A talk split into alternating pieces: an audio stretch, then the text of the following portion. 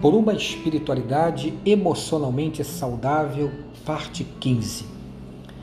A construção de uma espiritualidade emocionalmente saudável não é um escape da realidade, não é uma jornada de fugas.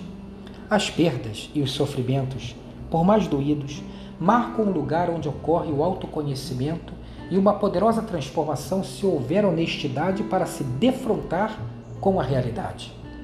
Nós só nos lembramos do nosso fígado quando ele dói. Na nossa cultura há uma interpretação errada a respeito do sofrimento e da perda, como se fossem invasões estranhas que se intrometem na nossa vida normal. Fugimos então da dor e de tudo que ela tem a nos ensinar e, consequentemente, deixamos de crescer, de amadurecer, de se humanizar, de buscar uma espiritualidade verdadeira acabamos optando por cascas cristãs vazias com faces sorridentes pintadas, cascos, máscaras, escudos que precisam cair.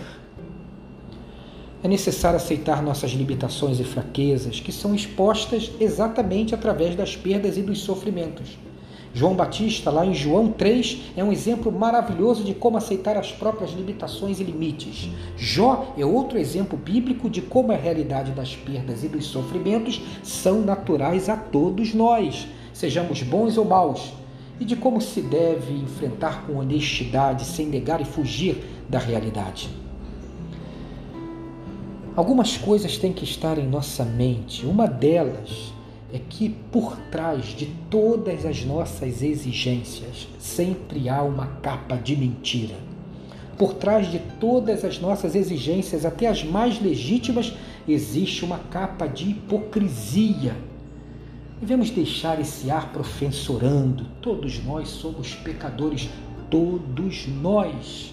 E precisamos assumir isso com gentileza e honestidade ser radicalmente honesto consigo mesmo, com Deus e com o outro é o primeiro passo para uma transformação verdadeira. Primeiro, preciso prestar atenção na realidade, estar com meus olhos atentos, reconhecer os meus piores momentos, as minhas fraquezas, as minhas perdas, os meus sofrimentos, os buracos nos quais eu entro estar consciente da realidade. Sabe qual é a primeira coisa que uma pessoa deve fazer quando se vê dentro de um buraco? Reconhecer-se dentro de um buraco e parar de cavar. Depois disso, devemos esperar na espera desconcertante que as perdas provocam. É, é preciso beber desse fel Senão a gente permanece tolo, um imbecil na vida que não reconhece a própria pedra na qual tropeça. Infelizmente, há algo de amargo que precisa ser bebido, há algo de doído que a gente precisa sentir. Então, isso nos leva a um terceiro passo que é aceitar o dom dos limites.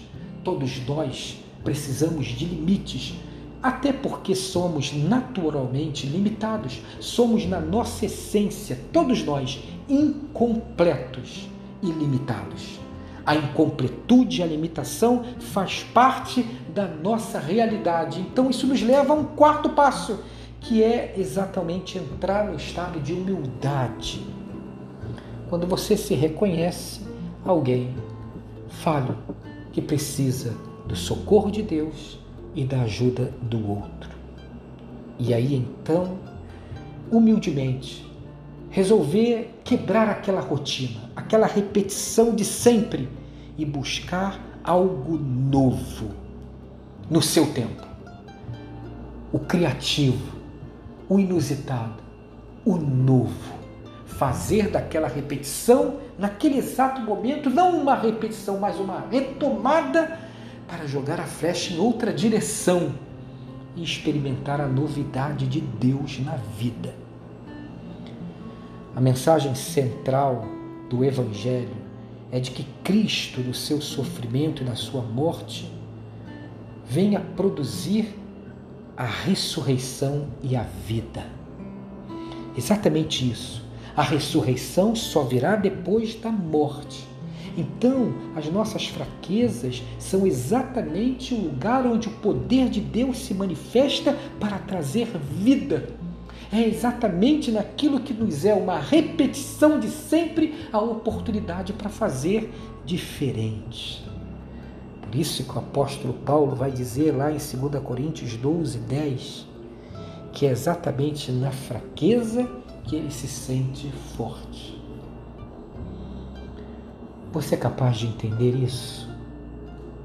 Tenha então um dia abençoado e abençoador, onde daquilo que tem sido a repetição de sempre, você possa fazer uma retomada para um novo, onde você compreenda que é exatamente a partir da morte que há a ressurreição para uma novidade de vida.